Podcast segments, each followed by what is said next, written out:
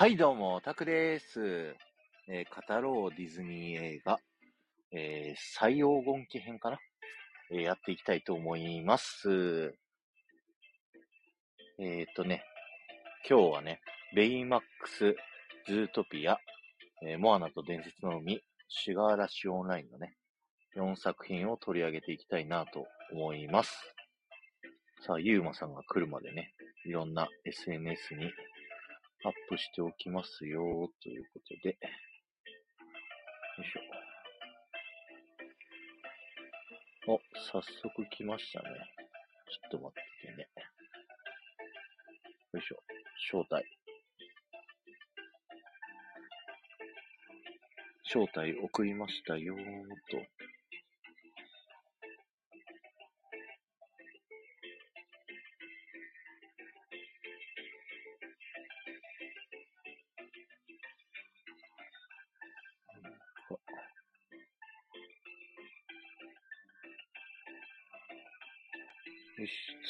ツイート OK。こんばんは。はい、どうも、こんばんは。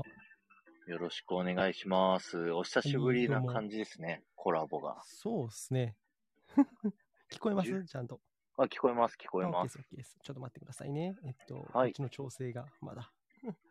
よいしょ。ちょっとお待ちを。えー、っと、これか。ん？違う。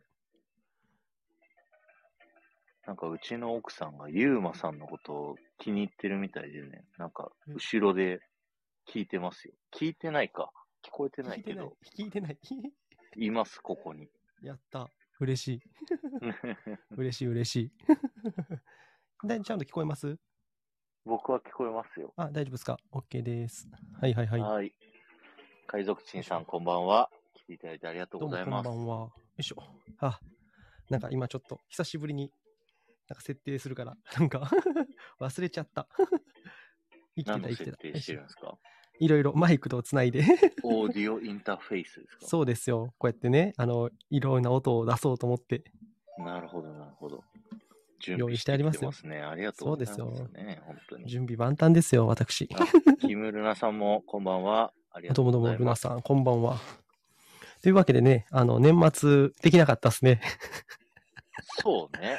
そうですねいろいろやりたくあった。いろいろね、僕はちょっと忙しそうにしてたんで。何をおっしゃる？あなたも忙しそうでしたよ。でな、んだかんだ年末は誰もこう、コラボしてくれる人がいなくて、小次郎さんに、誰もいなくて無理やりお願いしておます。でもあれ羨ましかったですよ、コジラボさんとの。あの、あれ好きなこと喋って、あとは桜地さんのところのメンバーシップだけになるじゃないですか。はいはいはいはい。あれ好きなこと言って逃げれんなと思って。そうそうそうそいい逃げできんなと思っう。て。ほとんど聞いてないから、誰も。あれええなと思って。あれだったらもっといろいろ言えるぜと思ったんですけどね。確かに。あれだったらもっと、なんていうの？言いたいことを言えますね、うん対して。だからあの、ミラベルだけはそれでしたい。僕も今日、ゃあ、表と裏でミラベル30分30分にしたらいいんじゃでもミラベル僕も3ヶ月かかりましたからね、あれするの。読みましたよ、今日全部。よう読みましたね、あんなクソ長いの。いや、あの、全部読んだ上で自分のも喋るので、いろいろ調べて、なるほどね。そう、真っ先に聞いてもらってありがとうございました。いえいえ、僕も、あの、ちょっとあれを、あとはここで配信するっていうのをしないとダメなんで、めっちゃ時間かかるな思ってます、あれをやんの。いや、でもね、まあ僕はそう思いましたね、正直。あれは。うんうん。ちょっとミラベルの話してますけど、今。なぜか。そうですあね。のね、僕はおばあちゃんの話だったんじゃないかと思うと、あ、それでいいのかなっていう気がすごいしたんですよ。まあね、エンカントっていう現代だったら、うん。まあ、っていう感じがするねミラベルと。ミラベルと魔法だらけの家って言っちゃってんのがやっぱミスったのかなっていう、日本のタイトルにするときに。うん。確かうんに、確かまあでもね、僕はちょっとかわいそうだなって思ってました。もう何回も見たんですよ、僕。に。うんうんうん。そうそうそう。3回は見てますもんね。最低3回だけど、あの、最後のあの、2匹のオルギタースっていうところ、はいはいはい。青虫をい行かないでみたいな、あそこ、何回見たか？だって全部文章にしてましたもんね。そうそうそう。まあ、あれはちょっとあの、いろんな翻訳サイトとかあったんで、そこから取ってきたから、微妙に歌詞とか違うんですけど、なるほど。あの、歌詞にしちゃうと、日本語版の歌詞にすると、微妙になんか意味がぼやけるんですよね。なるほどですね。歌いやすくしちゃうから。そうそうそう。だから、あの、そういうとこ考えてね。はい。ということでね、今日はでもそんなミラベルの話はできないっていうね。はい。まだミラベルまで届かないんで。そうですよ。届かないですよ。でも今日、あのね、急遽決まったじゃないですか。はいはいはい。あの、いや、ちょっと4つが限界でしたね。僕の資料作り。すいませんね。急に。で、そういう意味もあっ。て、あの、4つでいっかと思ったんですよ。まあでもちょうどいいなと思って、これが。昨日の99人の壁のコラボが向こうのチャンネルでやるってなったんで、うんうん。あ自分のとこでもしときたいなっていうね残しときたいなっていう、はい。なるほどね。感じでした。はい。というわけで今日は、えーっと、さっき紹介していただいたと思うんですけど、ベイマックスとズートピアとモアナと伝説のみ。で、シュガーラッシュオンラインなんですけども、はい。よろしくお願いします。はい始めちゃいますかあガンモさん、すみれさん、えー、カーえコさん。ー、カーコさんですね。はい、ありがとうございまます。はい。えーっと、久しぶりに桜地さんの新年。もう僕、準レギュラーなんでよろしくお願いします。す。月1回は最低ね。月1はね。でも次で終わっちゃうの。もう次でラストか。次の月で終わっちゃうの。だから、まあ、いろいろ考えてありますよ。考えてあるんですか？考えてありますよ。人のとこでやるもん考えてどうすんねんって話ですけど。まだ何も聞いてないけど。まだ言ってないです。さあ行きましょうか。はい。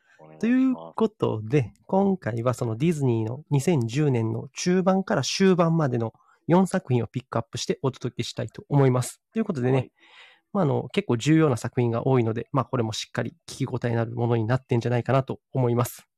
はい。あとね、告知で桜地さんが言ってたんですけど、ここ最近のディズニー映画が刺さらない、みたいなね、悩みをおっしゃってたんですけども、あ、そうなんだ今回と次回のコラボでその辺もね、深掘りしていけたらいいなと勝手に思っております。うんうんさあ行きましょう。ということで、2014年の作品からいきます。うん。はい。ベイマックス、2014年。はい7年前になるんですね、ベイもうマックスもう古いっすね。8年前っすよ。8年前。あ、そっか。もうベイマックス。はい。で、これもすごい特徴がありまして、何でしょう？いきなりクイズです。なんでしょこの映画の特徴は何でしょう？え、マーベルものだっていう正解で。す。一発で当てちゃいますね。ごめんなさい。なんかボケて欲しかったっすね。桜地さん、真面目だから答えちゃうんだね。まあ、全然いいですけど。。はいでですね、あの、そうチェックしてきた中で、ピクサーの買収2006年っていう出来事をあ、なんか説明したと思うんですけど、はいはい。これ以降そのディズニーっていう作品の品質が変わったと。良くなったと。うんうん。まあそれはすごい重要だったって言ってたんですけど、ディズニーの会社自体を見るとですね、まあボブ・アイガーが就任してから、他社買収はこれにとどまることはなかったと。うんそれ、が、まあ2009年のディズニーによるマーベルエンターテインメントの買収です。はいはい。で、桜地さん多分ちょっと今日、マーベルのことあんまりわからはえないと思うんで、このベイマックスに関してはですね、あのー実はその MCU とちょっと関連付けて喋るんで、今日のこれ聞いてもらったら、マーベル作品って一体どんなもんなのかっていうのがちょっと頭に浮かぶんじゃないかなと思います。うんうん。この Big Hero 6、ベイマックスに関してはちょっとアニメ、ディズニー長編アニメっていうよりかは、そのマーベルエンターテインメントの作っ、原作の作品であるっていうところをちょっとね、あのーメインにして喋っていきたいと思いますんで、ちょっと今までとちょっと語り方が変わってくると思うんですけど、それだけちょっとご容赦ください。はい。ででですね、マーベルって会社は1996年に一度破産手続きをするなどボロッボロの状態だったんですね。うんうん。で、桜地さんって1996年って何歳でした？えー、7歳かな。ああ、じゃああれですね。あんまり記憶ないですね。その時ってね、アメコミヒーローって多分そんな知名度なかったと思うんですよ。全然今ほど。うん。で、これあの、三岡光子っていうね、アメコミ評論家の方がいるんですけど、もともとアメコミっていうのは、日本における特撮、だから仮面ライダーとかスーパー戦隊とか、ウルトラマンに近いポジションだったんですよね、アメリカでは。はいはいはい。だから、あの結構ニッチなジャンルだったんですよ。た、だ、2002年ちょっとこれが一転する出来事が起こりますと。はい。スパイダーマン3部作って覚えてます？サムライミ版の。侍2番？あの、トミー・ワグマイヤーが、あの、主演をしているスパイダーマン、あの、1作目、2作目、3作目ってあったんですよ。2002年から。あの実写のワン実写ですはいそれこそうそうそそユニバのアトラクションになってあ、そうそう、そんなやつです。はい。なるほど。多分なるほど知ってはると思うんですけど、このあたりからアメコミヒーローの注目度って世界的にも日本的にもめちゃくちゃ飛躍的に上がるんですね。はいはいうんうんうん。まあ、ただ、まあ、あの、実は DC っていうコミックスがあって、そのマーベルと DC っていう二大巨頭なんですよ、アメコミって。うんうん。世にあるアメコミヒーローって大体どっちかに入るんですね。DC コミックスとマーベルコミック。DC っていうのはバットマンとかスーパーマンです。で、例えば2005年から2012年までダークナイト3部作ってあったと思うんですよ、バットマンの。ありましたね。ダークナイト、ダーク、えー、バットマンビギンズ、ダークナイト、ダークナイト、ななんかあの、ライジングか。3部作あったんですけど、あれでなんかすごいヒーロー映画って一気に跳ねたんですよね。この辺で。だから2002年から2012年ぐらいまで一気にヒーロー映画が跳ねた時期があるんですよ。うん。うんうん。で、で、2008年、マーベルコミックがマーベルシネマテックユニバース、アイアンマンを始めるんですね。うんうんうんうん。なので、この2000年代前半でスーパーヒーロー、アメコミヒーローの注目度が比較的に上がった上で、マーベルはアイアンマンをスタートさせるんですよ。その MCU っていうのが始まって、今そのスパイダーマン、えーはい。の今、あの、ノーウェイホーム、もうめちゃくちゃメガヒットしてますけど、なんか感動してましたよね。もうあれはすごいっすよ。まあ、その話はいいんですけど、いやそういう流れができてくるんですよ。アイアンマンから2008年。うんうんうんで、それに目をつけたディズニーは、このプロジェクトをより大きな成功に導くために、マーベルエンターテインメントっていう会社ごと買収すると。で、これでマーベルはディズニーの傘下になって、マーベルのキャラクターはすべてディズニーの、まあ、すべてっていうと正確には違うんですけど、すべてディズニーに、えー帰属することになったと。で、まあちょっと今回の評論と関係ないんですけど、ディズニーの他社買収っていうのはこれにとどまることがないと。2012年にルーカスフィルムを買収して、スターウォーズ、これをもう完全に自分の自社にしたと。で、2017年、20th Century Fox、これを買収したと。だから、例えば 20th Century Fox で買、えー配給されてた映画って今すべてディズニー映画なんですよ。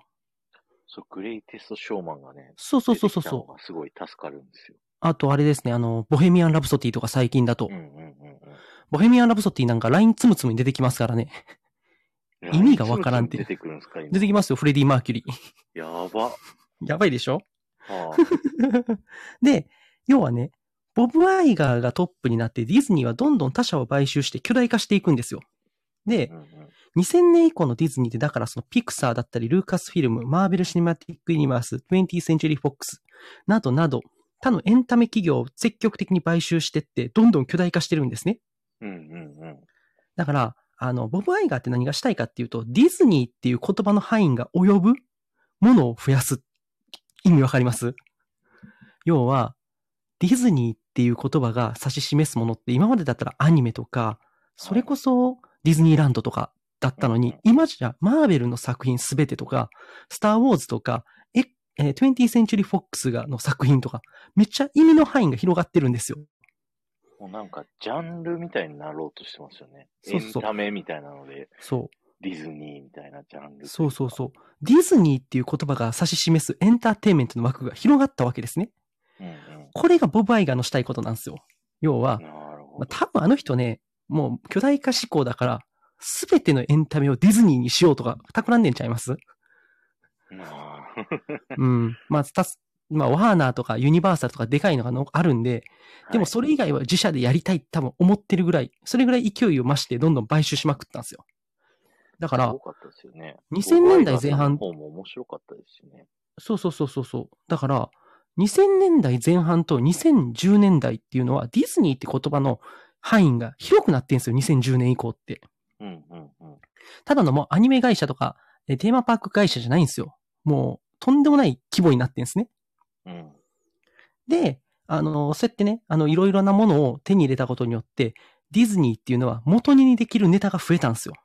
だからビッグヒーロー6っていうのは、マーベルコミックの中でも売れてない本だったんですけど、それを、えー今回ですね、あのーこのベイマックスの監督が見つけてきて、アニメにしたんですね。だからまあ、その参照できる範囲が広がったと。これはすごいことなんですよ。確かに。で、あのーだから、これ、アメコミヒーローの話だから、そのマーベル作品なんですよね。だから、実はこれ、他のマーベル作品と同じお約束が踏襲されてるんですよ。っていうのは、そのスタンリーっていう人が出てくるんですね。この作品もやっぱり。原作者の人ですよね。そうそうそうそうそう。アメコミの父みたいな方なんですけど、この方が、この出てくるんですよ、ベイマックスも。で、これっていうのは、例えば、今まで過去に作られたマーベル原作の作品だと必ずあったお約束なんですね。それがディズニーアニメにも踏襲されていくと。だから、やっぱりこれって、ディズニーアニメっていうよりかは、マーベルアニメ、マーベル作品の映像化として見た方が、実は本質を見やすいということなんですね。。だからちょっと今日はそういう視点で喋りたいと思ってます。で。まあその、主人公ヒロっていうのは違法なロボットファイトに夢中だったと。で、トラブルに巻き込まれて兄正しに助けられて、大学へ行くじゃないですか。で、そこで、なんかその、科学って楽しいよねっていうのを学んで、まあやめるわけですよ。違法なことを。で、自分ですよね、科学を研究していろんなことしたいなって思うわけですよね。だから大学に行こうとするわけですよ。勉強して。そうですね。うん。で、あのーこのね、で、自分で何かを成し遂げようっていう DIY 精神っていうんですか？この創意工夫というか、これが実はマーベルヒーロー的なんですよ。っていうのも、アイアンマンってご存知だと思うんですけど、はい。アイアンマンの主人公トニー・スタークっていうのは、最初テロリストに捕まった時、そして、アベンジャーズエンドゲームって作品でもそうなんですけど、彼は必ず頭脳を駆使した発明で、創意工夫によって危機を乗り越えていくんですよ。で。例えば彼の意思を引き継ぐピーター・パーカー、スパイダーマンも、ファーフロムホームって作品で、やっぱり自分自身でスパイダースーツを改良したりすると。で要は、ヒロの行動って創意工夫で何かを成し遂げようって思ったりするっていうのは、実はマーベルヒーローの王道のものなんですね。だからヒーローなんですよ。もう、まあやっぱマーベル作品なんですよ。これって見てると。でまあその、お兄さんが亡くなってから、そのヒロがベイマックスや兄の友人たちと共にビッグヒーロー6っていうチームを作って活躍していくのが、これ物語なんですけども、まあただですね最初ヒーローを目指してないんですよね。うんうんそもそも兄の死の動機というか謎を追いかけようとすると。うんで、ケアロボットだったはずのベイマックスに戦闘システムを搭載すると。で、兄の仇を痛めつけようとするなど、まあ一線を声かけるシーンとかあると。で、まあ今作のヴィランっていうのは実はヒロのダークサイドなんですね。うんうんこれはキャラハンっていうキャラクターで、まあ娘を失った恨み、その恨みをクレイの全てを破壊して晴らそうとすると。要は、この行動まさにヒロがね、陥りかけたその行動そのものだと言えるんですよ。陥りかけた。そう、復讐しようとしたじゃないですか、一度。はいはいはい。要は、ヴィランは、ヒロが復讐をした姿で、ヒロはそれに思いとどまった。だからヒーローなんですよ。なるほど。だから、自分の影に打ち勝つっていう、そのヒーローとしても、あの、なんなんだろうな、変わらない真の部分っていうのは本作描かれてると。だからうん、うんその、最近の日本の特撮とかでも結構あったんですけど、なんかその正義って何って悩む展開って必ず来るんですよ。だからヒーローっていうのは、なんかそれに悩むことっていうのが今の主流で、なんだろう、そういうね、そのしり、あの、ヒロっていうのがそれをなんだんだろう、あの、悩む姿っていうのも描くっていうのは、やっぱそれヒーロー映画として正しいですよね。シンプルな正義対悪みたいなのがなくなってきましたよね。そうそうそう。ただ、あの、今作ですね、それがマーベルの良さでもあるんですけど、でもそこまで締めっぽくならないんですよ。うんこの悩みも。結構明るくカラッとなんか最終的に解決するじゃないですか。はいはい。で、これが、例えばさっき言った DC との違いなんですね。ダークナイト3部作はそれをうじうじうじうじ悩むのがよ面白さなんですよ。うじうじでもうじうじ悩むんですか？そうそう、うじうじうじうじ悩むんですよ。もううん正しいことしてん、ジョーカーが出てきて、お前は本当に正しいのか、みたいななんかすごいで、主人公が、ああ、俺は本当に正しいのか、ああ、わかんないってなるんですよ。DC は。でもマーベルは、マーベル作品の特徴なんですけど、このあたりうじうじ悩まないで、結構その、そういうなんだろう、暗い展開があっても、カラッと、なんかその、笑い飛ばすというか、あの、しっかり明るく終わってくれるんですね、マーベル。だから今作もそこは引き継いでいると。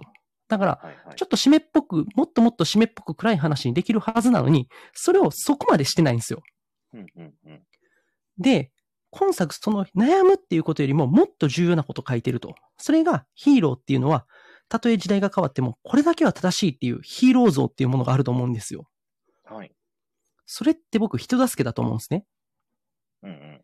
要は、今作ってキャラハンのくがクレイへの恨みを晴らそうとすると。それをヒロたちが止めようとするクライマックスが待ってると。で、要はこれさっき言ったように自分がなりかけたかもしれない可能性との対立で、でもそこに今作もう一つ人助けって展開が加わると。うん要は、ワームホールの中にキャラハンの娘アビゲイルが生きてるんですよ。彼女を助けに行く展開になるんですね。うんで、本来ケアロボットであるベイマックスに戦闘装備って必要ないんですけど、で、ベイマックスもケアロボットにこれは必要って聞くんですね。うんうんうん。でも、そうやって本当復讐のために作った装備が、実はベイマックス本来の使命、人助けにつながるっていう展開になるんですよ。うん、確かに。熱いですね、それ。仮面の男を探すためにベイマックスに高性能スキャンを搭載したから、ワープホールの中にアビゲールが生きてることを気づいたわけですね。で飛行機能をつけたからそこに入ることができた。ロケットパンチっていう攻撃機能をつけたから最終的に救うことができたんですよ。うん、だから、その、ふなんだろう、復讐心に囚われたヒロがベイマックスを改造してったんですよ。けど、でも最終的にそれがあったからベイマックスは本来の役目、つまりケアロボットである人助けをすることができたっていう。要は力って使い方だよねっていうことを最終的に示してるんですよ。復讐に使う力も人助けに応用することは可能だって。で、この人助けっていうのは時代に関係なく決してブレないヒーローの存在意義なんですよ。だからこの映画ってなんかすごいそういうところ上手いなと思いますし、なんかその初代ベイマックスと別れた後、締めっぽくならず、割とスピーディーに二代目と再会すると。で、ヒーロー、ヒーローとしてヒーローたちが街を守るっていうね、そういうラストになってると。なんかその辺がすごい、あの、泣きに振ることもできるんですけど、カラッとしてる。これがなんかやっぱマーベルっぽいなっていう、ベイマックスはそう思いましたね。なるほど。うん、だから、うん、そのディズニーはマーベルを原作にしてもそれをいいディズニー、ディズニー的な、あの、アニメにして見せることもできるし、もうね、ヒーロー漫画とか関係なくディズニーはもうディズニーアニメを作れるんだっていうことを証明したと。だから、すごい挑戦的な作品でそれに大成功した、なんかすごい僕は意欲的な作品だなと思ってます。ベイマックスは。なるほど。面白かったっす。はい。改めて見て。このというねカイドクチンさんが言ってるヒロはヒーローってことですかっていうのはどうなんですか？あれ僕ね、それあんまり、なんか今見て、どう、そうなのかなと思ったんですけど、ちょっと調べてない。でもなんかその、ね、サンフランソー教っていうのが舞台になってて、まあ日本だからヒーローからヒロって多分取ってる可能性もありますよね。うんうんちょっと調べてないです。でも、原作のベイマックスは、おっさんです。知ってます？原作のベイマックスの姿って。おっさんなんですよ。知らない、知らない。あの、原作のベイマックスをこんなに可愛くよくできたなと思いますよ。原作見たら。ただのおっさんっすから。ええー、ひどいっすよ。ベイマックスの原作見たら笑いますよ。これよくこんないいアニメにしたなって。はい、ということですごいいかついやつが出てきました、いっぱい。そうなんです。ベイマックスの多分それいかついのベイマックスです。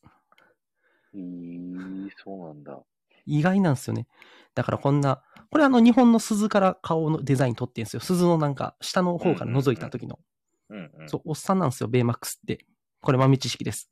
次の99人の壁に出るかもしんないですよ。確かに。ベイマックスは、しベイマックスは原作ではどんな姿って言われて、おっさんって答えたら正解。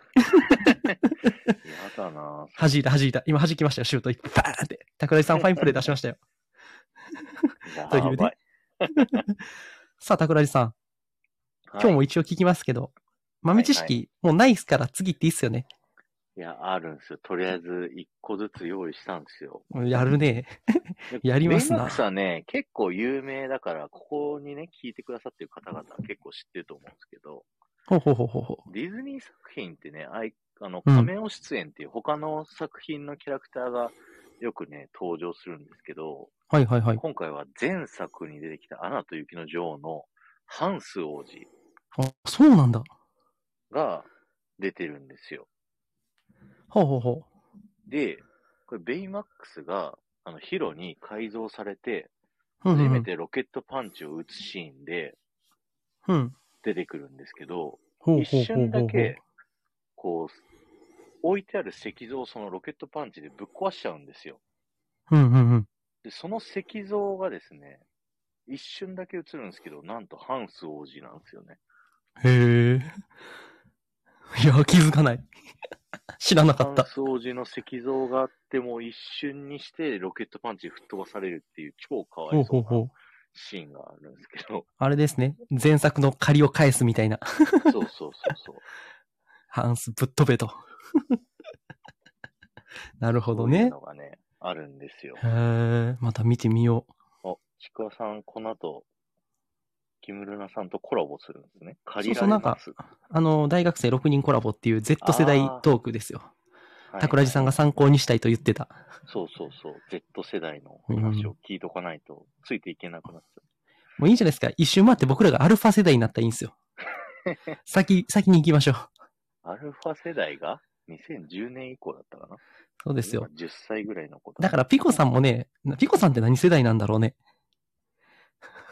X。X。じゃあ2世代前か。ごめんなさい。言わせました。そう。悪いのは僕です。こんな感じでずっと真面目な1時間半ぐらいですよ、今日は。さて、じゃあ次行きましょうか。はい。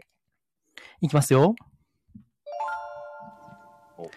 ズートピア。はい。2016年ということで。これももう6年前ですね。やばくないですか？もう、年取ったなって感じですよね。年取ったなって感じですよね あっという間、あっというも間にもうそんな前なのっていう、う、もう、僕らもうこのまま80とかになっちゃうぜっていう。それはいいんですけど。もうそれが Y 世代ですよ。いやー、本当に、うーん。30、ねアラサーの 本当に、ジャッサーですよ、僕。ジャッサ ちくわさんにジャッサー言われますもん、俺。ー。何それと思いましたけどね。Just thirty らしいっす。初めて聞いた。いや、知ってます。聞きましたよ。いや、聞きました。よかったっす。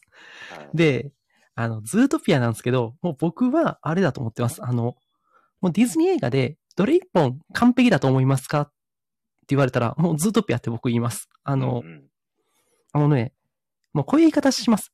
欠点がないのが欠点です。はい。うんうんうん突っ込みどころがないと。最強の一本です。もう、だから僕ディズニー映画で、あの、一番何が好きって言われたら、もうズートピアって言うようにしてるんですよ。うんうんうん本当はまあまあ言いたい作品いっぱいあるんですけど、でもズートピアって言うようにしてて、揉めない。うんっていうことであのね、この作品何がすごいかっていうと、ディズニーが積み上げた過去に作った歴史というか、そういう負の遺産を生産する作品なんですね。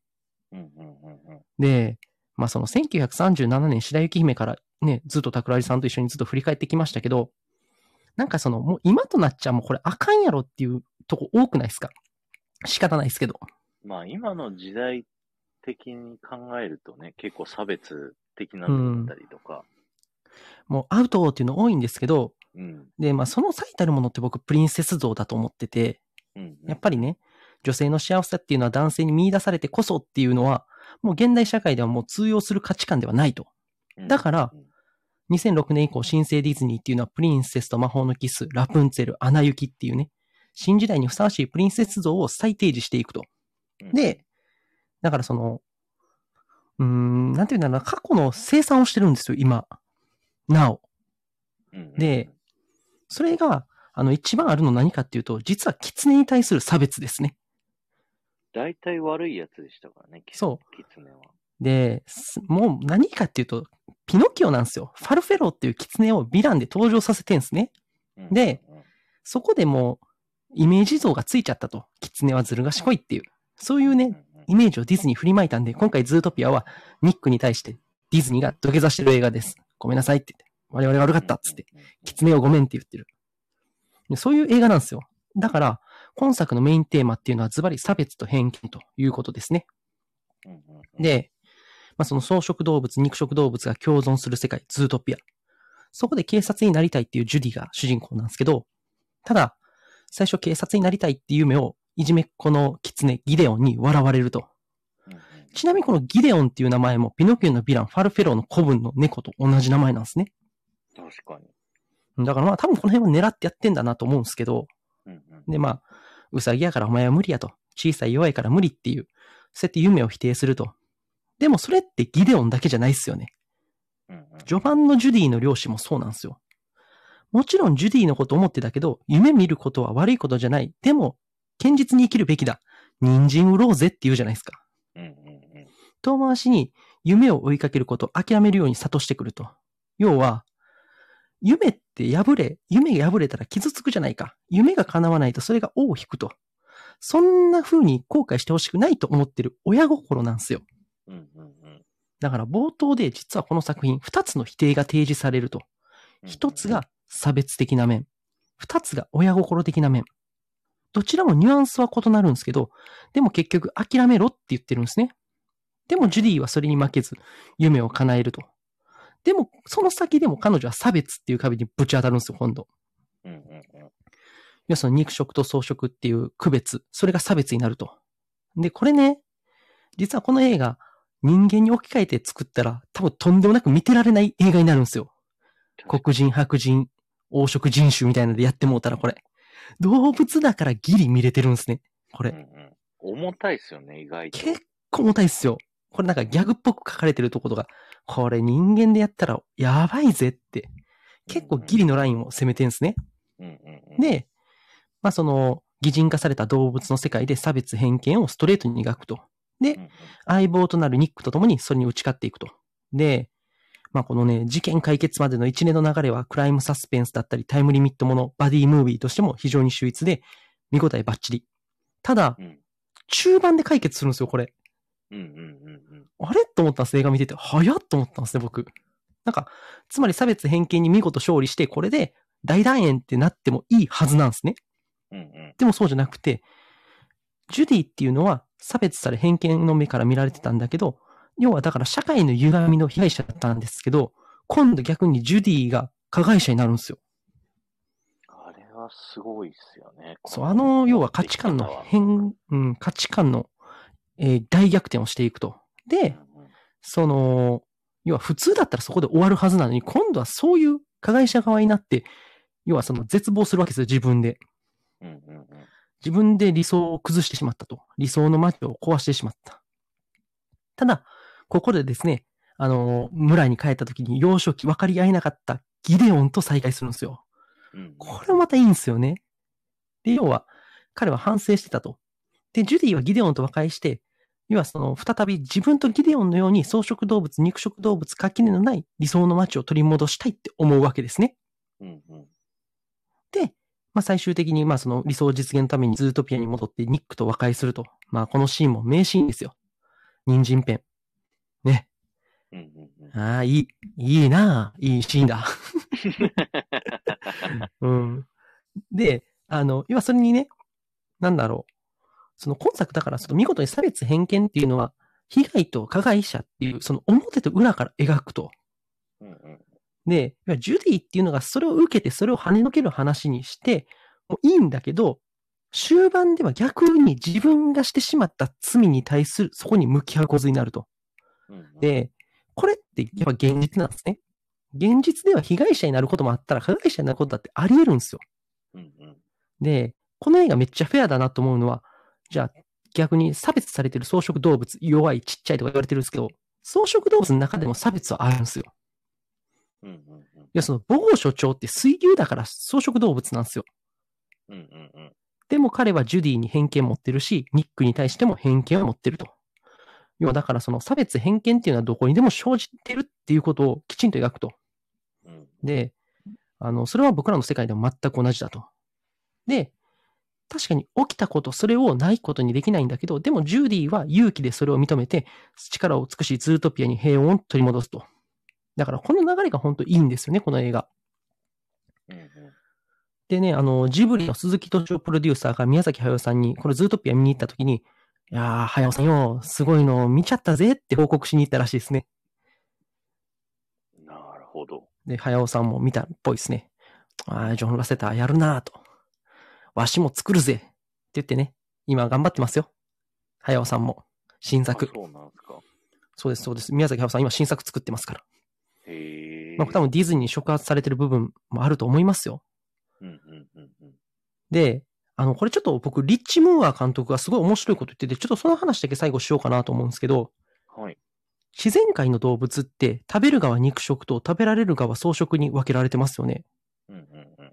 でも、今作を作るためリッチ・ムーアたちが自然公園で動物観察を行ったら、食べる側より食べられる側の方が実は圧倒的に多かったっていうことに驚いたんですって。うんうんうん。だから草食動物の方が多いんですよ、自然界では。でう、ん力が強いからっていう理由で自然界支配してるのは肉食だと思ってるんですけど、実は食べられる側が世界では多数派なわけですよ。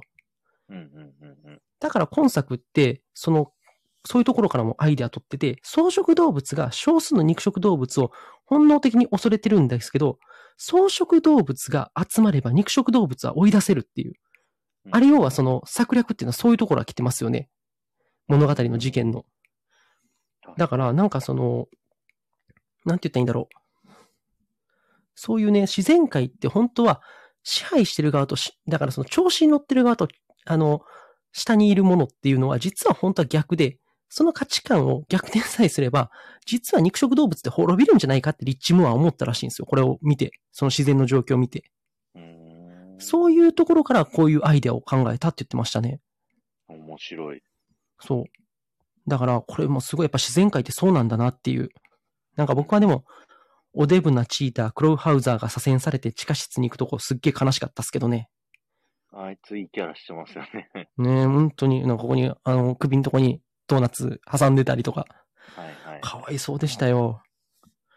だからその、なんだろう。結局ね、あの、自然界もなんかそのズートピアの世界観もそうなんですけど、種の本能として草食動物が肉食動物を恐れてるっていう前提で出来上がったシステムなんですけど、でも実は恐れてる側の方が大多数だってアンバランスな世界。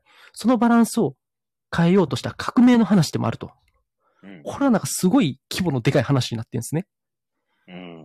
うん。だからなんか僕はすごいなんかこういうところもなんかその自然界の状況とか見ながら考えると、めちゃくちゃ面白いなと思いますもん。確かに。で、あの、中でもここまでがピーク。もうちょっと話させてくださいよ。ピークなんで。でね、ディズニーってじゃあ今までその擬人化した動物っていうのをどうしてたかっていう話ですよね。どうしてたと思います？例えば、ロビン・フッドとか、はいまあ、あの、オリビアちゃんの大冒険とか、いろいろまあ、動物メインの作品紹介してきましたけど、それと今作決定的に違う点があるんですけど、何でしょうか ?99 人の壁。答えていいですか？はい。大きさが実際の大きさ。正解。あーそうもうあーシュート弾かれた。やばいな。さすが99人の壁。西の壁99番。やるな。やりますよ。そうなんですよ。だから、この作品ってそれを通じて何が言いたいかっていうと、その動物の森的なアプローチで作品を作ってないんですよ。だ。から、差別偏見はダメだけど、でも違いとか個性っていうのは素晴らしいっていうことをこれ伝えてるんですね。ズートピアの街全体のギミックを見ると、駅での通勤体系の多彩さとか、動物の個性に合わせた街の情景が描かれると。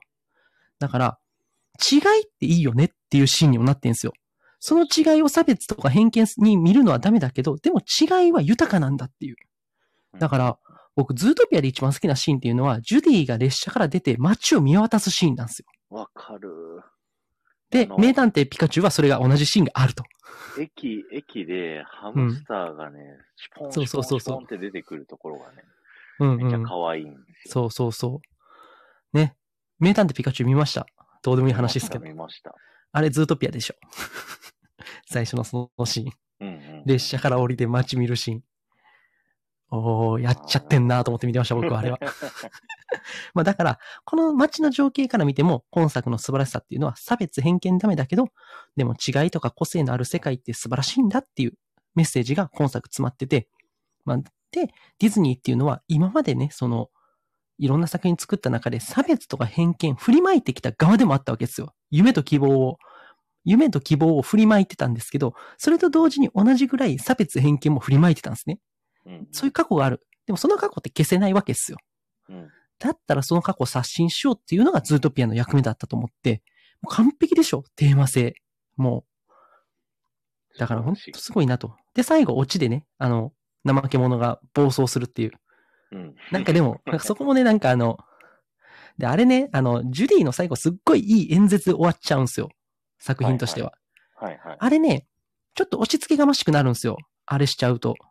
ただ、最後にもう一笑い入れることによって、でも、暴走するやつ、なんかさ、怠け者が暴走してもいいよね、みたいな。ちょっと笑いで終わるじゃないですか、最後。うんうん。なんかあれが、その説教臭さを消してると。ちょっとだから照れ隠ししてんですね、あれ。そういうとこまで含めて1億点です。はい。1億点。うん、現状これを超えるディズニー映画僕はないと思ってます。はい。なるほど。永遠の1位ですね、今のところ。素晴らしいですね。褒めるとこしかない。うん しかし、これがピークだっていう思いもすごいわかる。うんうんうん。ね。そうなんでももうアースにはズートピアはもうないでしょう。もう見てないんじゃないですか。ズートピアは。ね、むしろいっぱいありすぎるんで、抜粋したんですけど、うん。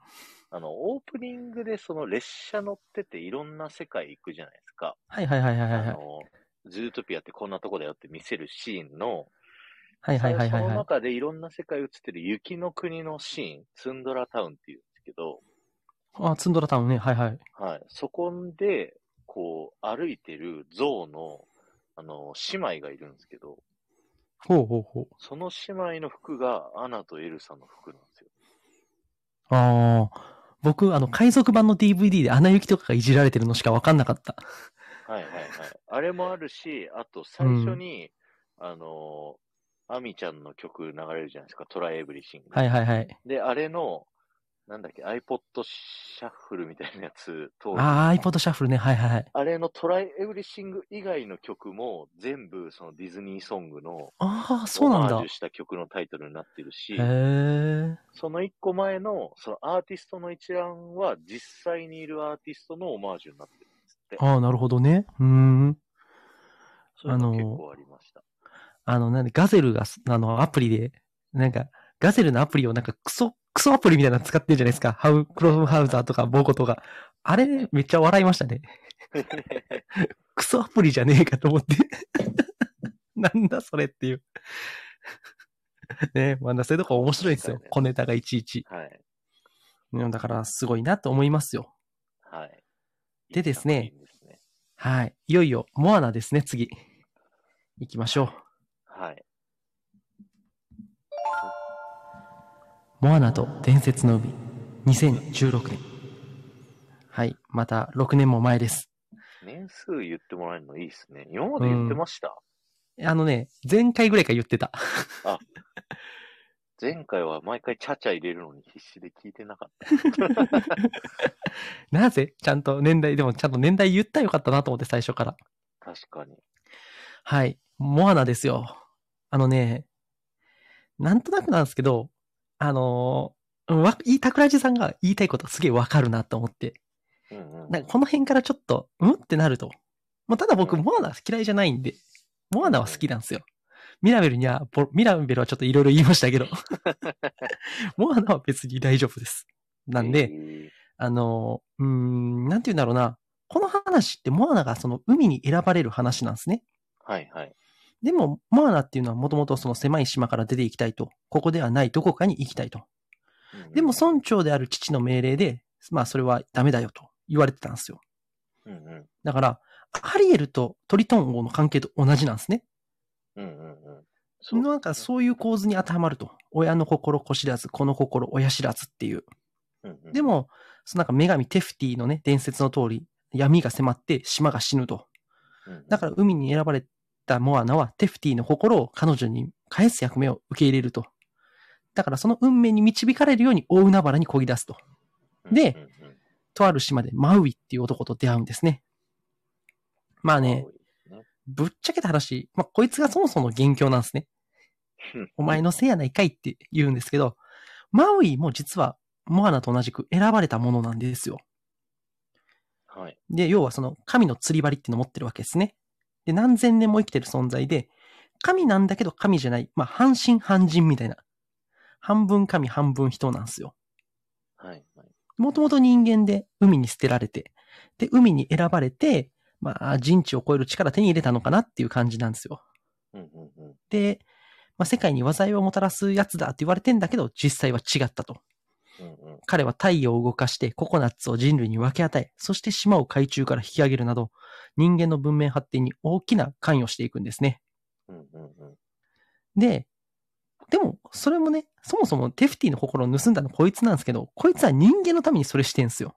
うんうんうん。で、まあ僕めちゃくちゃ好きな、俺のおかげさっていう歌あるじゃないですか。はいはいはい。これね、めちゃくちゃ吹き替えもすごい良かったですね。えー、尾上松也さんでしたっけ？うんうん。ね、あれ、うんめっちゃいいなと思ったんですけど、要はそのうん。ありがとうって言葉が欲しいんですよ、彼は。うんうん。だから、もともとその全て人間のためにあったと。で、うんうんありがとうっていう言葉を求めて人知を超えた奇跡の力を使って人々の文明の発展に貢献してきたんですけど、うんその、じゃあこれで、なんでありがとうって言葉が欲しいんだろうと思ったら、あの、なんか最初ね、その母に捨てられたことに対する反動なんじゃねえかなと思ってて。要はいらないから捨てられてんですよね。だから自分のことを認めてほしいっていう思いが強いんですよ。だから、ね、ちょっと話飛びますけど、ラストね、モアナがありがとうって言った時に、いや、ウェルカムって返す。もうあるシーンとかすっげえ感動するんですよ。まあまあ、それは、まあちょっと話飛びすぎましたけど、まあ話戻しますね。で、はい。まあテフティの心を盗んだ。それが結局、まあ災いを招くと。で、マウイっていうのは愚か者として人間から感謝される対象で亡くなったと。うんその海に選ばれ神になったんだけども、でそして人のために行動したのにただの愚か者扱いっていう、もうすごい辛い男なんですよね、こいつは。うん。だからまあすごい最初卑屈なんですよ。そうですね。うん。こんな二人が海を越えて友情を築くと。で、マウイもマイナも二人とも心を開いていくと。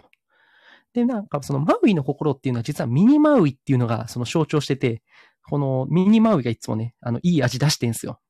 肩あたりに、腕かな？あたりにそうそうそう。移動するんですよね。いろいろなところ。はいはなんかその本心と真逆の行動をするマウイをいつもたしなめると。これがマウイの葛藤ですよね。うんうんうん。で、まあその、船奪おうとしたりするんですけども、針、釣り針を奪ったタマトワっていう、な、カニかな？な、ななんつったらいいんだろう、あれ。なんかいるじゃないですか。ヤドカリか？あいつとの戦い、うん。あれすごい僕好きなシーンなんですけど、ああのキャラも。はいはい。バカみたいなキャラしてんだって。なんかで、それで自分自身がいかに脆いか自覚されたんですけどうん、要は自分よりはるかに劣る人間、モアナに救われるんですよ。で、そこで人間を信じようと考えを改めると。ちなみに、彼自身ってその強さは釣り針に結構依存してるんですね。うんうん。要は、そう、釣り針ありきの強さなんですよ、結構。これ実は変身してって感じですよね。そうそうそうそうそう。これ実はね、マーベル・シネマティック・ユニバースのマイティ・ソーのソーと同じなんですよ。って言ってもちょっとわかんないと思いますけど。あの、ハンマーですよね。そうそうそうそうそう。ハンマーなくなったらあいつめっちゃ自信失うんですよ。うーって。俺はダメだ、みたいな。要はなんかそういうところでなんかちょっと関連づけてみると、マイティ・ソー見たくなったんじゃないですか？っていうね。まあ、あの、今日マーベルの話をちょっと入れ込んでいこうと思って 入れてます。まあいいとして。で、まあそのね、自分自身は釣り針を失うことで、なんかその自信を失って、そういう弱さをさらけ出すんですけど、それと向き合うと。で、再び英雄となるために、彼は過去の過ちを償うことを決心して、クライマックスに突入すると。で、マウイって結構迷うんですよね、ここまで。いろいろ迷うんですけど、モアナは逆に選ばれたことから逃げようとしないと。だから、ブレるマウイとブレないモアナっていう。でも、テカーっていうね、そのテフティの心を狙う存在と戦った時に、ついにモアナも折れてしまうんですよ。うんうんで、マウイは結局釣り針を失えないから、まあそのモアナの元から去ると。で、まあ、結構モアナっていうのはもうこれじゃダメだと。でもそれは故郷の死を意味すると。で、でもそれでもう諦め、選ばれたことを放棄しようとするんですけど、でもモアナっていうのは結局それでも立ち上がっていくと。要は、海に選ばれたからここに来たんじゃないんだと。自分で選んで結局ここまで来たんだっていうことに気づくんですね。で、自分自身の意志というか、その思いをさらに強くして、テフティに心を返すためテカーに挑んでいくと。うんうんで、マウイも実は一緒で、神に選ばれたそのことで過ちを犯してるんですけども、もちろん根幹には人のためって思いがあるんですけど、それを自分自身で償うとやっぱ決めたんですよ。うんうんだから、ここでマウイっていうのは利己的な行動から利他的な行動を決意すると。要は、ヒーローになるんですね、これで。うんだから、彼もまた選ばれたから英雄になったんじゃなくて、自分で選んで英雄になると。だから、この作品っていうのは選ばれた存在である二人が自分で選ぶことで成長を描くんですよ。その二人が選んだことによって、最終的に二人は世界に平穏を取り戻すことができたと。ななんかそのね、これってなんかその実人生にも置き換え可能だなと思って、はい、なんかその選ばされたと思ったら、やっぱうまくいかないんですよね。自分で選ぶからうまくいくんですよ。だから、その人生っていう大海原をどう生きるのか、そんなことを教えてくれる作品じゃないかなと僕は思ってるんですよ。なるほど。うん素晴らしい。ただね、不満なとこありますよ。ほうほう。あの、褒めといて落とします。あのね、なんかそのディズニープリンセスってどうなんだろうなって、モアナが。なんかもう、ディズニープリンセスって言って何なんだろうねってちょっと思ったんですよ、これ見て。うんうんうん。なんかね、その、なんかその恋をしないっていうところに多分もう意識してると思うんですよ。はいはい。あと人種的バランスっていうね。うんうんうん。なんかね、でもね、あの僕思うんですよ。でもそしたらそれって恋愛否定っていいことなのかなって思うんですよ。うなんかそれはそれで尊い価値観だと僕思ってんすよね。確かに。うん、なんかそれをなんかその躍起になって消そうとしてる。いや、それはわかるんですよ。過去にそういったもので女性は男性に見出されるのが幸せだっていうイメージを覆したいっていうのはわかるんだけど、なんかそれを恋愛否定を目的にしてる感じがあるんですよ。なんかその辺が嫌味というか、なんかその辺やりたいんだろうなっていう思いがすごいあるんですよ。だからそういうとこ引っかかるんですよ。こうね、恋とかなくなりますよね。そう。で、あのね、その、恋愛は恋愛で尊いものなんですよ。うんでそれはひ、それを否定することって別に正しくないんですよ。うんうん。それはそれで別にいいんですよ。時々はいいっすよ。そういうのないパターンも。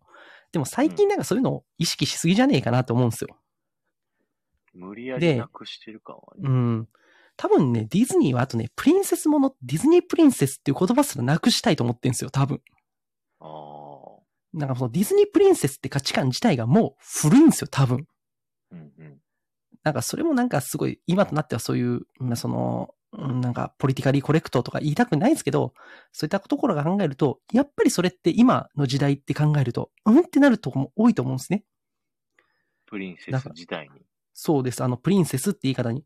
例えば今その LGBTQ の問題とかもあって、はいじゃあ男の子がのプリンセスものとかっていうのが多分僕作られると思ってるんですよ、この先。うんうんそういう時代だから、多様性の時代だから。うん。うん。で、それに対して女性がプリンセスっていうところのなんかジャンルを作るって、なんか究極的に今の時代としてディズニーは嫌なんじゃないかなと思ってて。うーん。でも僕は、まあそこまでやらんでいいんじゃないかなと思ってるわけですよ。うん。それはそれ、これはこれだと思ってるんで、うんうん。なんかそのあたりすごい、ここまで巨大になったディズニーっていう企業が悩んでるんじゃないかなっていうのはモアナ見て、まあ、モアナ以降、えーラーヤとかミラベル見ても思うんですよね。その辺は。そうですね。で、あとね、もうちょっと不満なとこ言うと、海がさ、あの、テカーと戦ってる時、もうちょい助けてやってもいいんじゃねえか問題っていうのがあるわけですよ。なんかその、急に 2, 2回目の戦いでは、お助け多めになるんですよ。はいはいはい。でも、海は自由になんかある程度動けそうじゃないですか。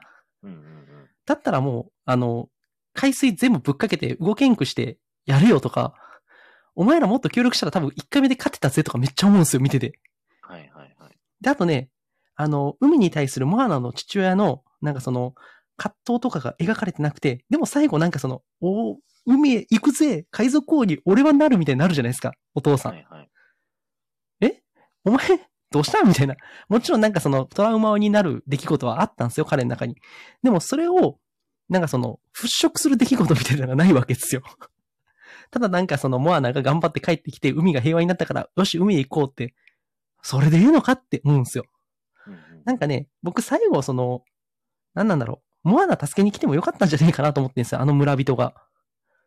ああ、みんなで。そう。だったらいいんじゃねえかなと思いました。はい。うーん。うん。ななんかね、え、なんか、えいきなり海賊王になるとか言い出したぜ？みたいな感じがあるんですよ。どうした？どうした？みたいな。お父さんどうした？みたいな。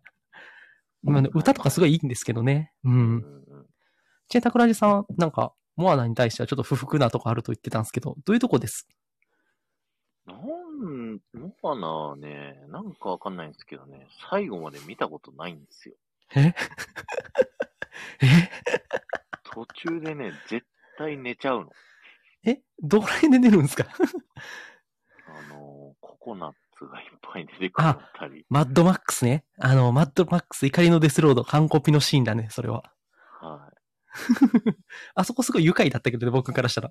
アホみたいなことしてやがると思ってそうなんかあそこら辺あたりから記憶がなくて、ふと気づくと、あの、テカーに返すって言っててああ。まあ、なんかすごい緑のでっかい人が出てきて、あ、終わったと思って。テカーとデフティは一緒の人物だったっていうね。はい。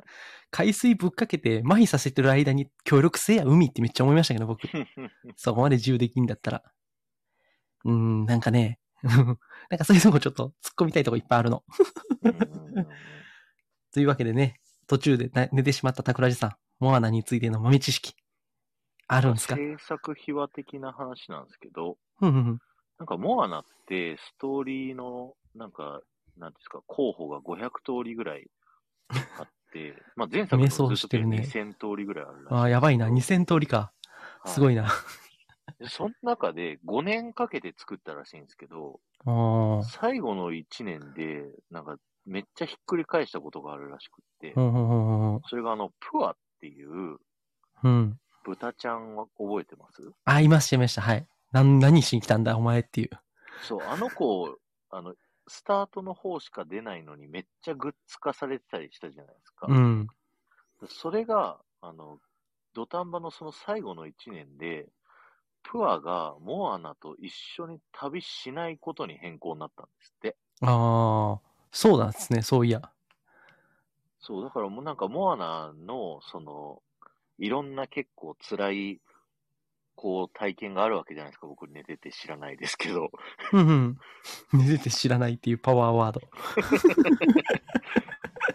そこにプアがいると、なんかこう、緩んじゃうああ。ああね。うん。癒されじゃああの鶏はいいのかっていう問題がありますけどね。うんうん。鶏はついてきてましたよね。うん。あの鶏は演歌問題ってありますけどね。うん、あれも結構相当緩いぜっていう。いやー、そっか。ね大した活躍もしなかったっすね。そうそう。だから、あの、本来プアが相棒キャラとして、なんかディズニーの昔のその、ああ、なるほど。ポジション、アラジンでいうアブーみたいな、ポジションになる予定だったらしいんですが、なりませんでしたと。なりませんでした。もうよかったと思います。はいっぱい作っちゃったっていう。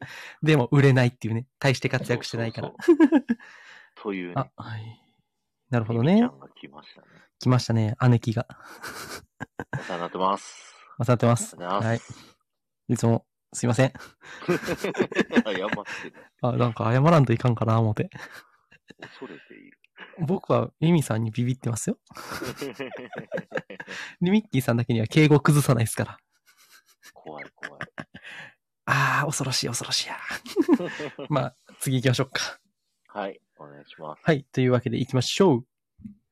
はい。シュガーラッシュオンライン。出ました。2018年。出ました、出ました。ちょっと、私はユマシをどつかんといかんっていう。もう、どつなぜ？はい。はい。あの、シュガーラッシュオンライン。ここまでひどい続編を僕は見たことがない。もうなんか、これだったら続編いらなかったっす。だから、記憶消したい。一作目だけの記憶を残したい。ひどい。あのね、この作品はね、一作目何が素晴らしかったのかっていうところを全部崩すんですよ。一作目の良かったところ全部ないことにされたんですね。悲しい。要は、なりたい自分と現実の自分っていう中で折り合いをつけるラルフっていうのが成長だったと。で、最終的に自分の居場所っていうものを自分のその現実的な自分となりたい自分のなんかその間で見つけるじゃないですか。はいはいはい。でも悪役なんだけど、でも、あの、バネロペにとってのヒーローだったっていうところで。で、バネロペも、あの、自分の居場所をちゃんと見つけられると。なんかそういうね、あの、すごい感動的な話なんですよ。うんうん、で、まあ、すごい感動したんですね。僕は、シュガーラッシュ一作目。いや、めっちゃ感動しましたよ、一作目は。でもね、このシュガーラッシュオンラインはすべてそれを殺しました。本当に嘆かわしいことだっていうね。あのー、あのね、シュガーラッシュ一作目の敵ってターボって言ったじゃないですか。はいはい。あいつって自分の世界がなくなっちゃったから人の世界を支配して自分の好きな世界に作り変えようとしてる男ですよね。うんうん。バネロペちゃん同じことしてないって。今作のラスト。うん。なんかそのね、わかるんですよ。あの、確かにそのディズニーの言いたいこととして、生きてる場所、その生まれた世界がここじゃないどっかに行きたいからそこに行くっていう。でう、んうん。それってありのままで的なメッセージだと思うんですよ。アナ雪の。うんうんでも、実はね、この、ありのままだっていうのは、ともすれば、お前それただのわがままじゃねえかってなりかねないんですよ。うんうんうん。ありのままでって、なんかすごいいい言葉に聞こえるんですけど、それを拡大解釈すると、ただのわがままになっちゃうんですよ。うん。そのバランスが今回、完全にわがままになっちゃってるんですね。うん。だから、なんかその、前作の良さとはまさに逆なことが起こるわけですよ。そうですね。あそのターボに対してラルフっていうのは結局その自分なりに折り合いをつけて自分の居場所を見つけると。ターボっていうのは自分で世界を作り変えて自分の世界を生み出そうとするっていう。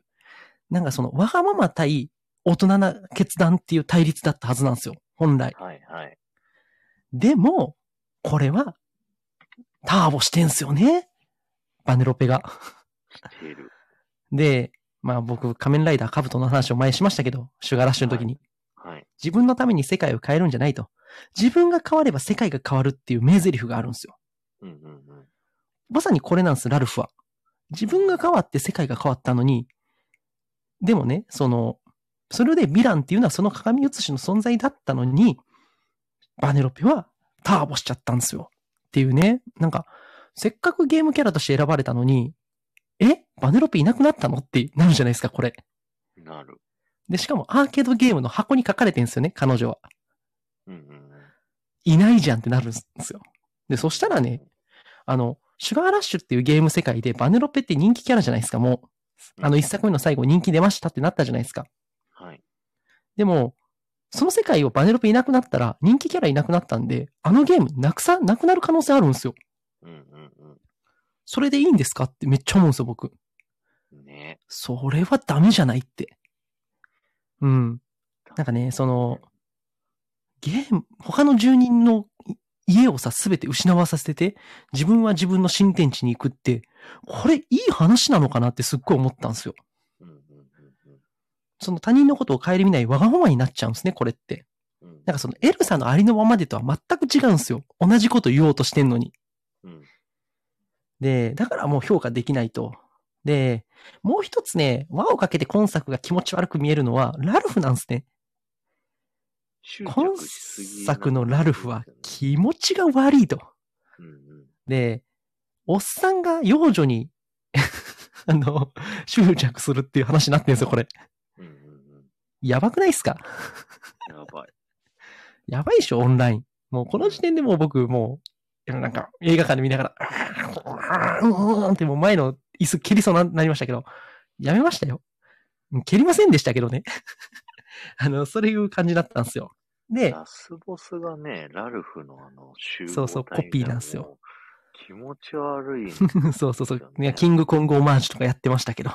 うん 要はね、その親友ができたから、今度親友を失うことに不安を抱いてると。で、すごい、要はもう承認欲求っていうかその依存なんですね、これって。それがもうちょっと見てて不快なレベルに昇華してんすよ。で、増殖したラルフってそういう、あの、要は象徴なわけだから、だから今作って、あいわゆるその依存から脱却するっていうところでは、まあ確かにそれはまあわかるっちゃわかるんですよ。依存とか不安から脱却する話として。でも気持ち悪いと。うんきつい。だから見てて。で、ラルフは変わらないことと、バネロペは変わりたいって思いを持ってるんですね。この二人を分けるものってそこなんですよ。うんうんで、今作とか、その、やっぱりその、ありのままで以降っていうのは、ここじゃないどっかにいることって、要はここじゃないどっかに居場所を見つける、要は変わることっていうのに重きをディズニー置いてんすよね。うんうんで、ラルフは変わりたくないと思ってんすよ。で、じゃあその二つって対立構造になるのかなって思うんですよ、僕は。うん要は、変わることって大事かもしんないけど、でも変わらないことも大事だと思うんですよ、僕。はいはい。変わらないって悪いことなのってすっげえ思うんですよね。うん。まあ、確かに今作その変わりたくない象徴であるラルフが気持ち悪いから、気持ち悪ってなるんですけど、でも本質的に考えて変わりたいことと変わらないことって、対立関係としてえ描いていいものなのかどうかっていうのはちょっとわ、どうなんですかねってすごい思うんですよ、僕は。うん。うん。それって違うんじゃないって思うんですよ、僕は。だから、なんかこういうところがすごいね、その、なんとなくなんか僕嫌だなと思うんですよ、これ見てて。うん。で、バネロペの変わりたいって思いを象徴して起こした行動っていうのが、結局他を顧みないわがままなわけですよね。それは違えんじゃないかなっていうのはすっごい思うんですよ、これ見てて。確かに。で、まあ、モアナと伝説のみっていうのは、あの、伝えたいメッセージとかっていうのは、その現代的なプリンセス像、要は恋をしないプリンセス像とか、その、言っちゃえばその困難に立ち向かう姿を描きたいって、すごいわかるっちゃわかるんですよね、モアナっていうのは。うん。でも、ちょっとそれって追求すれば嫌な問題抱えてませんかっていう。要は恋愛否定が目的化してませんかってさっき話しましたけども、はい。でもこれも要はその、同じことで恋愛要素って否定されて叱るべきものなのかわかりませんってことですよね。うん。だから、モアナと今作は同じなんか、わ、なんかやり、やろうとしてることわかるんだけど、それ追求したら今度嫌な嫌味出ませんか？みたいな感じになってくるんですよ。要は、ズートピアはうまく過去の偏見とか差別とかに打ち勝とうってしてたのはわかるんですけど、この2作は、それは追求したら、それはそれで今度差別的じゃねえかとか、なんか嫌味が残っちゃうんですよね。だから、なんかすごいね、その、この2作品でそういうところではなんか嫌なところ共通してるっちゃ共通してると思うんですよ、僕は。うん。テーマを深掘りしすぎる、していくと、なんか、それって逆に嫌なメッセージになりませんっていう。うん。で、その、なんかね、その、シュガーラッシュも結局そうで、その、ありのままでっていう点をね、結局さっきも繰り返しなんですけど、それをさらに突き詰めたメッセージを語る作品ではあると思うんですよ。はい。でも結局、ありのままでっていう価値観の負の部分っていうのが、これじゃ大きくなっちゃうと。ありのままでってわがままじゃないよねっていうことですよね。だから、モアナと今作っていうのはそのメッセージに含まれる悪い部分、強調しすぎると嫌味になる点が、そのまま強調されて浮き彫りになった作品だったと言えると思うんですよ。だからこれ、この作品のね、二つの評価っていうのは結構ひ、結構賛否分かれるというか、まあ、結構賛否で言うと火の方が多いんじゃないですか、この2作は。そうですね。うん。なんかそれがね、ちょっと出てきたっていう、最近のディズニーは、と僕思ってて、なんかそこら辺が、ちょっと、あの、今、この路線に対して案が出てきたのが、タイミングがこれなんじゃないかなと思ってるんですよ。なるほど。んで、その、なんて言ったらいいんだろうな。あとね、その、ボブ・アイガーっていうのがそのディズニーって言葉の最大化狙ってるって、ベイマックスのとこで言いましたけど、はい。結局ね、あの、今作のインターネット世界ってディズニーキャラしか出てこないんですよ。そういう意味では。うん。うん。スター・ウォーズシリーズのマシンとか、スター・ウォーズシリーズのキャラとか、まあ、それがディズニーキャッスルをバックに空飛んでるじゃないですか。で、マーベルヒーロー、ピクサーの、ピクサーキャラの登場と。で、まあ、ディズニープリンセスの登場みたいな。まあ、あと、帝国のマーチみたいなね、ダース・ベイダーのテーマとか流れますよね。はい。はい。要は、なんか一見するとめっちゃバラエティ富んでるんですけど、全部ディズニーの話なんですね、これ。そう、なんか、前回のやつはもういろんなゲーム出てきて、ようこんな許可取れたなって思ったんですけど、そうそうそう。なんか、ね、今回のはちょっと、逆に広くなってないように見えちゃいますよね。そうなんですよ。身内ネタなんですよ、これ。うんうん。だから、あの、前作の方がそれ頑張ってて、うんんなんか世界観広がりましたよって言ってる割に世界観広がってないんですよね。うんうん。なんかアイコンとかいろんなね、なんかアマゾンそうとか出ツイッてくるのターとかね。うん。おーって思いましたけど。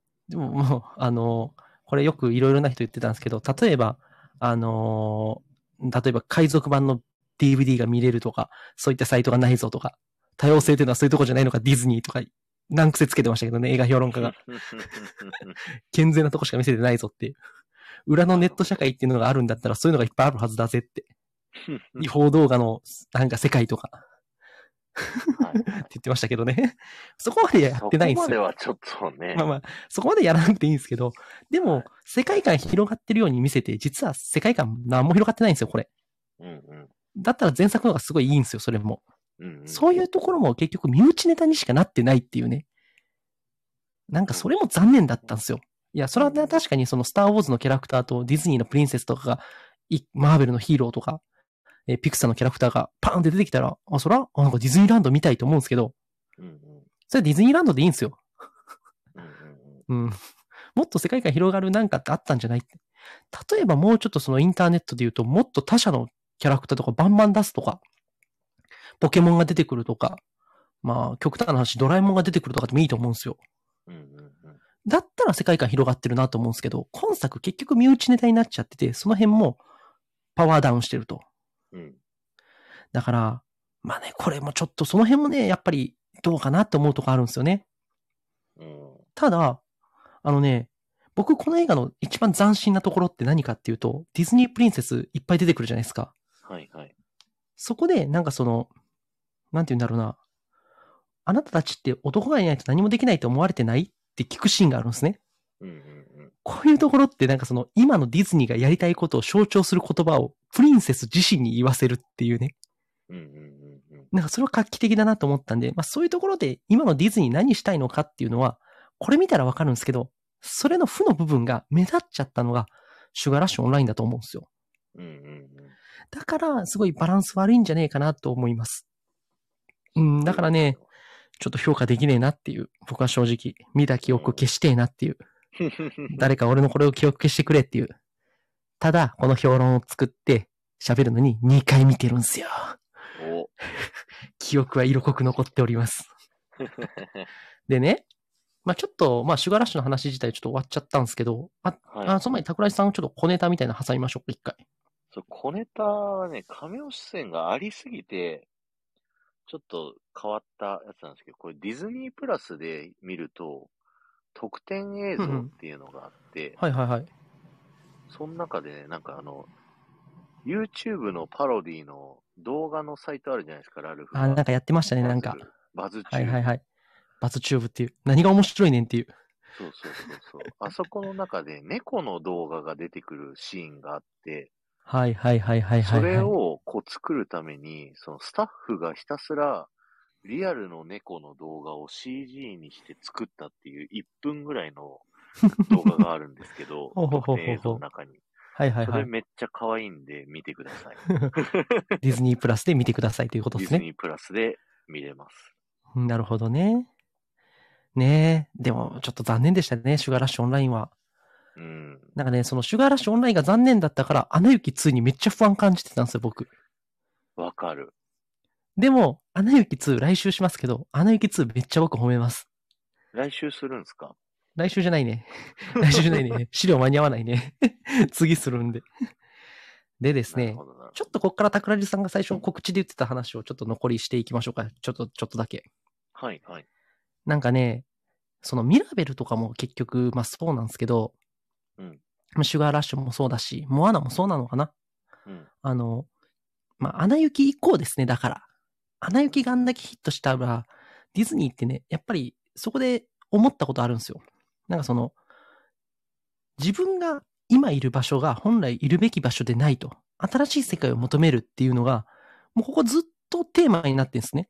共通の。どれ見てもそれなんですよ。で、例えば僕、トイストーリー4すごい高く評価してるって言いましたけど、まあ、トイストーリー4はうまくやったシュガーラッシュオンラインだと僕思ってんですよ。うん、あれはあれで僕はちょっと最後は納得いかない派ですけどね。まあ、それはちょっと、そその話をすると1時間になっちゃうんで、あの、まだそれは別の機会にしましょう。僕は逆に言うと、そっちはいいと思ってんですよ。はい。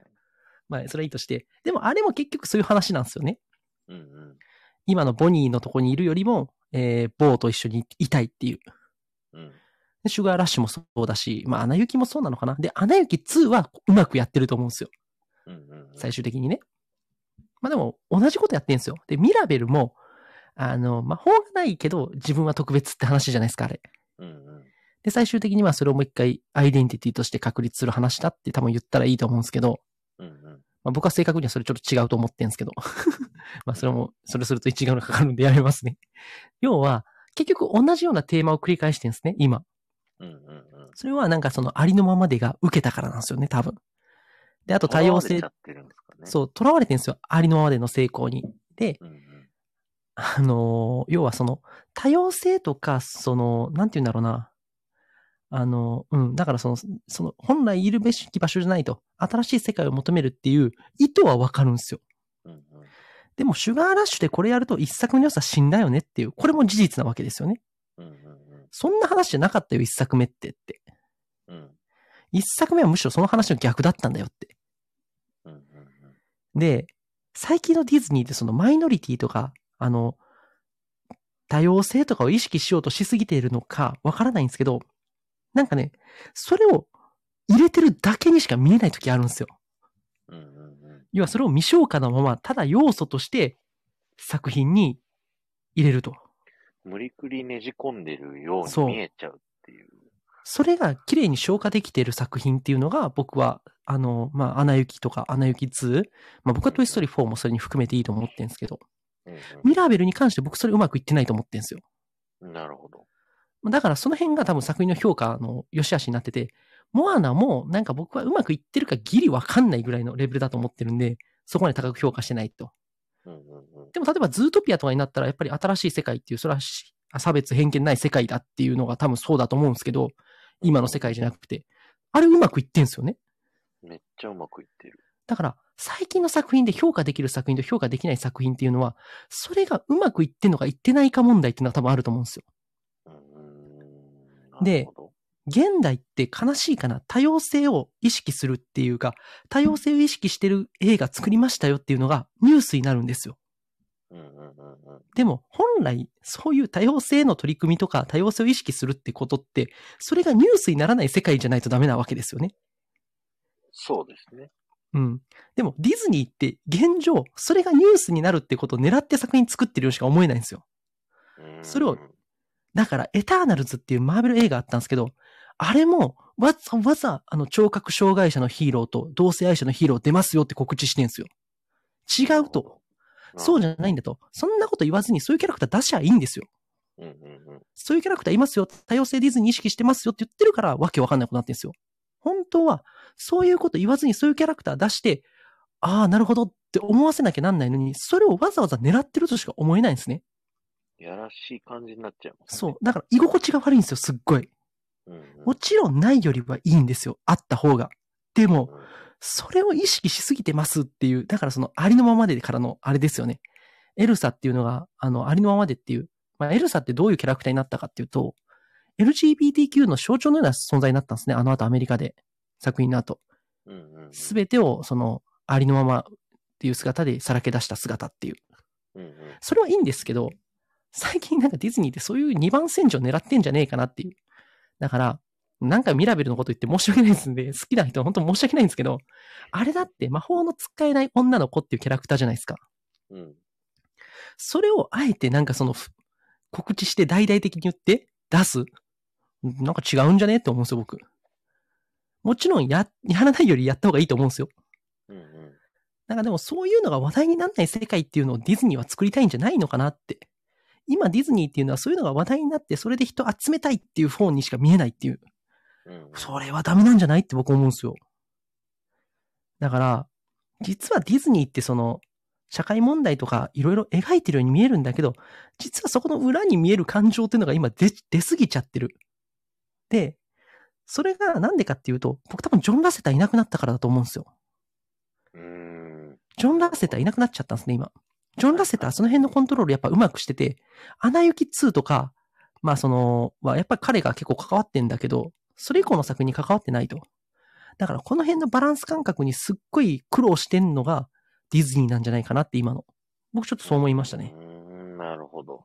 うん。で、ピクサーはね、今ちょっとそれうまいことやって何やってるかっていうと、ピクサーはちょっとなんか面白くなさそうな題材をバンバン映画作って、ね、ソウルフルワールドとかおっさんの魂の話っていうね、うんうん。それは面白いのかっていうのがちゃんと面白いから、なんか、ピクサーピクサーで独自の面白い路線に行ってるんで、なんかそういうのはなくなってんですけど、うんうん。なんかね、ディズニーはそこ悩んでるなって思います。今見てて、作品。で、なんかその、宮崎駿さんも言ってんだけど、でも今子供向けにもうああいうファンタジーとか作る時代じゃないよな、とも言ってんですよね。だから、そのディズニー映画がその大人向けになってるというより、そういう子供向けのものに対して大人向けのメッセージを入れようと必死になりすぎてるってとこあると思うんですよ。うんうんうんうん。なんか言ってたじゃないですか。子供には夢見てほしいって桜地さん。そう、今日のね、そう朝配信で。うん。それよりも、なんか今、社会的テーマを入れようとしてることに、なんか囚われすぎてて、しかもそれが嫌になんか目立つと。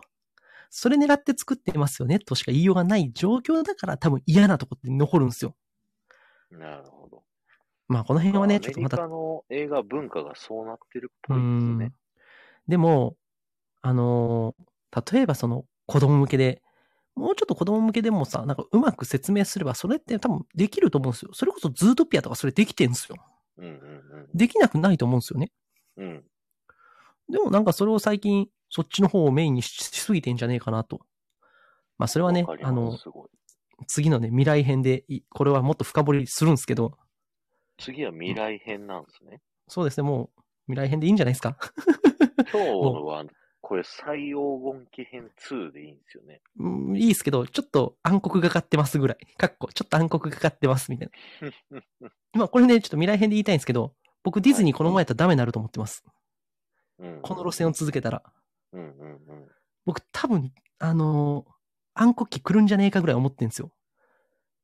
テーマ性だけが一人でいう帝国的な存在になってますからね。そうそうそう。だから、あの、ディズニーのテーマ性だけが一人歩きして、作品の内容が伴わなわなくなってって、よくわかんない時代っていうのが来るんじゃないかなってちょっと怖くなってます、今。せっかくいいとこ来てんのに。っ。ていうね、話を次回はします。暗い話っすよ、次回。最後なのに暗いの？わかんない。だって今、暗黒に形突っ込みかけてるしか僕には見えないっす。わかる。わかるけども。うん。まあでも明るくしますよ、最後。強引に。それでもおすすめです、みたいな。はい。ねでもこうやってね、今のディズニーっていうのは社会問題描くようになっちゃったから、うんうん面白いとこあるんですけど、逆にそれってどうなんだろう問題ってのが増えてると。それが今のディズニーの現状なんじゃないかなって僕は思いましたね。うん、なんか、あの、ちょっと前までは、もうちょっと簡単なテーマでしたよね。そうそうそう。例えばプリンセスと魔法のキスとかラプンツェルとか新しい価値観入れながら子供でも楽しめる楽しい映画になってたんですよ。うんうんうんうん。それがいつの間にかなんか、あれ？と思って。ちょっと複雑にしすぎじゃない？って僕思うんですけどね。わかります。うん、なんかその多様性の取り組みっていうのをニュースにしたいんだろうなっていう。もちろんそれって、ないよりはあった方が全然いいんですけど、うんうん。でもその居心地の悪さっていうのもあるわけ。それを狙ってんなっていう。うんうんうんうん。本当はそういうのが話題にならない世の中作りたいはずなんじゃないのっていうね。そうですよね。それがうん普通の世の中にそなるべき。う。それが普通の世の中になるべきなのに、だから僕エターナルズとかもそんなに評価してないんですよ。いやもうそれもそんな言って作んなや、ダッセーなと思って。本当に。そうじゃなくてちゃんとやれてたじゃん、今までって。いうとこまあでですよねも。価値観がやっぱり、いろんなこう経験ができる時代になっちゃったから、分かれてそうって、全員に受ける作品作ろうと思ったら、ぬるいやつになっちゃうんですよね、きっと。うん。でもだから、なんかその、そこをなんか夢と魔法で工夫しなさいよって思うんですよ。うん。だから僕ちょっと就職してストーリー考えようかなみたいな。あのもう、ちょっとディズニーで桃太郎とか作ってやろうかなと思って。向こうの本家に入らないといけない、そうっす。あね。のストーリーをちょっと作って。あの、そしたら僕ね、絶対やりたいネタがあるんですよ。何ですか？日本のプリンセスものですね。おう。あのー、卑弥呼。そう。卑弥呼作りたい、ディズニーで。えー。H-I-M-E-K-O、卑弥呼。卑弥呼。うん、ディズニープリンセスとして、卑弥呼作りたい。これ有名。どうなっていくかな、卑弥呼。うん。卑弥呼作りたい。だから僕が小説家になって、バカほど売れるもん書いて、それをディズニーに売るっていう。桜地さんの、その、オリエンタルランドの株主よりも、やばいハードルっすよ。確かに。ねえ。日本のプリンセスもの。かぐや姫とかでもいいけどね。うんうんうん。ムーンプリンスみたいな。え、めっちゃいいじゃん。確かに、日本のおとぎ話がね、うん。モデルになっても、そろそろおいいっすよかしくないねです。よね。うん。いいっすと思いますけどね。っていうわけで、桜井さん、株買って、ちょっとオリエンタルランドの株買って、ちょっと発言力上げといてくださいよ。オリエンタルランドの株だと、あれですよ。ディズニー映画側は口出しできないですからね。いやじゃなくて、オリエンタルランドででもなんかこんな声が出てますみたいな。日本のオリエンタルランドをなんかちょっとバカにできない売り上げあるじゃないですか。あいつらがなんか騒いでますぜ、みたいな。いアイガーさんよ、みたいな。ディズニーに有利すぎる条件にしちゃってるから、あー、ダメなのか。がんじがらめなんですよ。あー、厳しいね全。部のキャラクター日本に来ないじゃないですか。あー、そっか。そしたら、やっぱり僕がそっち行くしかないんですね。そう、向こうのスタジオ入って作るしかない厳。しいな。マジか。頑張ろう。っていうね僕の夢を最後語りました。いや、でもね、あの、ひょたくらりさんの、あの、いろいろメンバーシップの方の配信のね、闇を、こちらさんが喋ってる回とかありましたけど、嫌味？いや、闇、闇を。あはいはい。こちらさんと喋ったやつ。そうそうそう、あれしたいなと。あんだけ自由に言って逃げれたらいいなっていうね、僕はすげえ羨ましいと思いましたよ。あれやりましょうか。やりましょう。暗黒トークみたいな。あれでも、あの、普通にライブの段階は別にオープンでやりました。そうそうそう。で、それをクローズにして隠すっていうね。そうそうそうそう。あれいいなと思いましたし、あと、まあ、あの、えー水玉リボンさんのね、あの、あれとかやってたじゃないですか。はいはいはい。コンサル。あの、そう。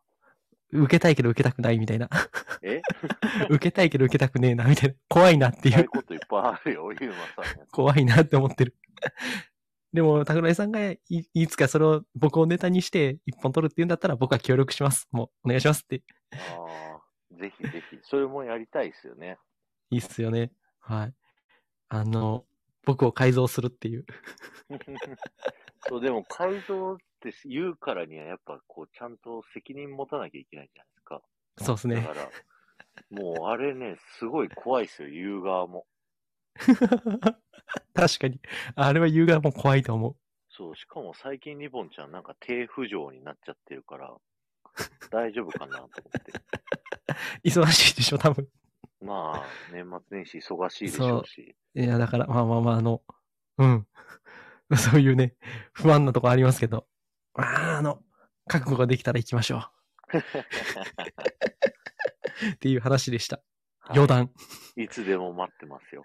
怖っ ありがとうございます。というか、はいすごい最近、あの、メンバーシップを遡って聞いてくれてますよね。そうっすよ。あの、筋トレしながら聞いてんすよ。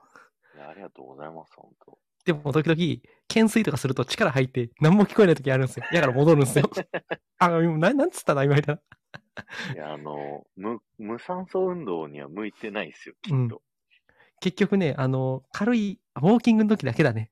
うん、うん、うん一応聞いてんだけど、もう、なんか、だからそれ、それ、そう、それ言っとこうと思って、一回同じ放送を聞くじゃないですか。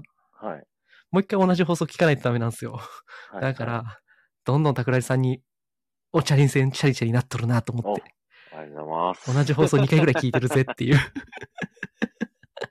1時間5円ですからね。やばいな。かか増えない。1 時間5円が。あの時間のやつこでの放送聞いて5円。全部。ちょい。そう。やべえな。うん。な最後何の話してるか分かんないですけど、今。